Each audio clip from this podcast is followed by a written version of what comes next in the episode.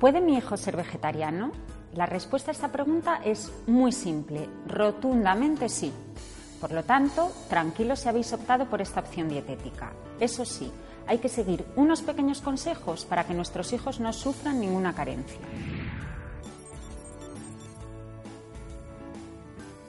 Ambas dietas están basadas en alimentos de origen vegetal.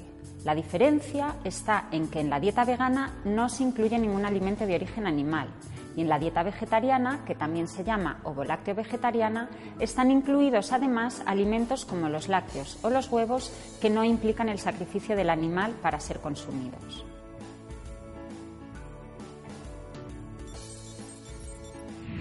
La mayoría de las recomendaciones generales de nutrición son las mismas para los niños vegetarianos que para los niños que siguen una alimentación tradicional.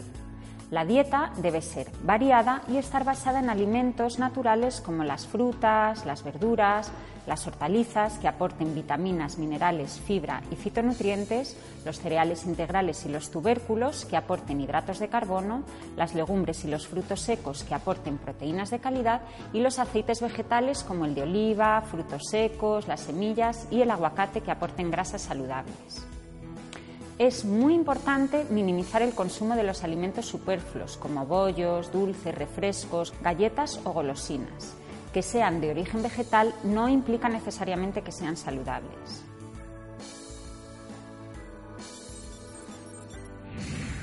Existe la creencia errónea de que las dietas veganas no pueden cumplir con las necesidades de proteínas, pero si la dieta está bien planificada, las necesidades se pueden cubrir de sobra.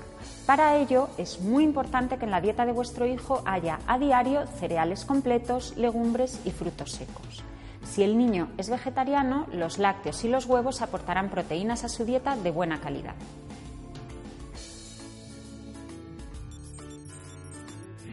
En el caso de los niños veganos es fundamental darles suplementos de vitamina B12.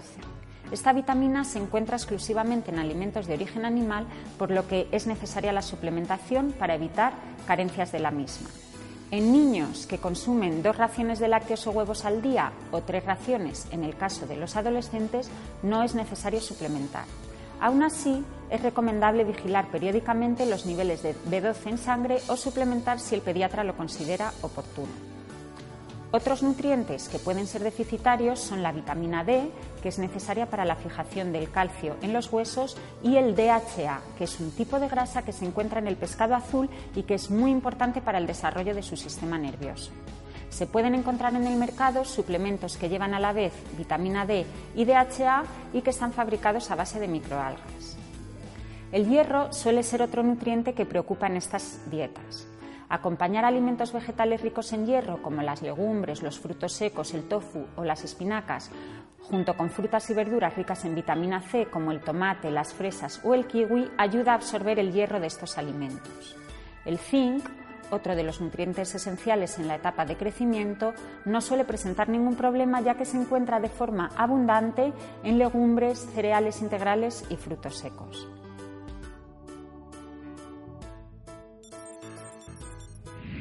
Lo primero es mantener la calma, escucharle, preguntarle por las razones que le llevan a plantearse ese cambio en la alimentación y descartar que no esté enmascarando otro problema.